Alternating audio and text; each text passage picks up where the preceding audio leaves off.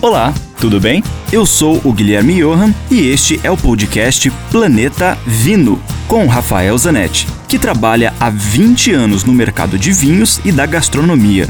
Aqui a gente vai te apresentar uma coletânea com todos os comentários do Rafael que são vinculados diariamente na rádio Ouro Verde FM em Curitiba. E, esporadicamente, também teremos episódios inéditos com convidados muito legais falando das relações entre vinhos, com comida, com a música, com viagens, enfim, muitos assuntos legais do mundo do vinho, especialmente para você. E continuando o assunto do episódio anterior, hoje o Rafael Zanetti vai trazer pra gente mais alguns detalhes sobre a maior feira de exposição de vinhos do mundo. Eu estou em Verona, na Itália, para a Feira Vinitali.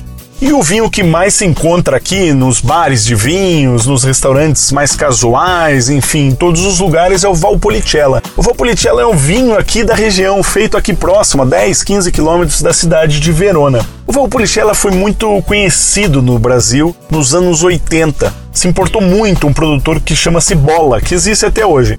Infelizmente, esse vinho nessa época era muito ruim e danificou, prejudicou a imagem do Valpolicella de uma forma geral. Valpolicella não quer dizer vinho ruim, Valpolicella é um tipo de vinho feito aqui no Vêneto, próximo a Verona, que pode ser com três uvas, sobretudo, Rondinella, Molinara e Corvina, Corvina é a melhor delas. E existem produtores muito cuidadosos, muito sérios, que produzem valpolicellas deliciosas. Claro que nunca será um vinho para envelhecimento, um vinho com grandes pretensões, um vinho mais caro. Mas é um vinho que é uma delícia, com uma pizza, com uma massa com molho vermelho, sem nada mesmo para acompanhar, um vinho para bate-papo, porque ele é muito macio, muito elegante e muito aromático. Quando tiver oportunidade, prove um Valpolicella. Agora escolha um bom produtor.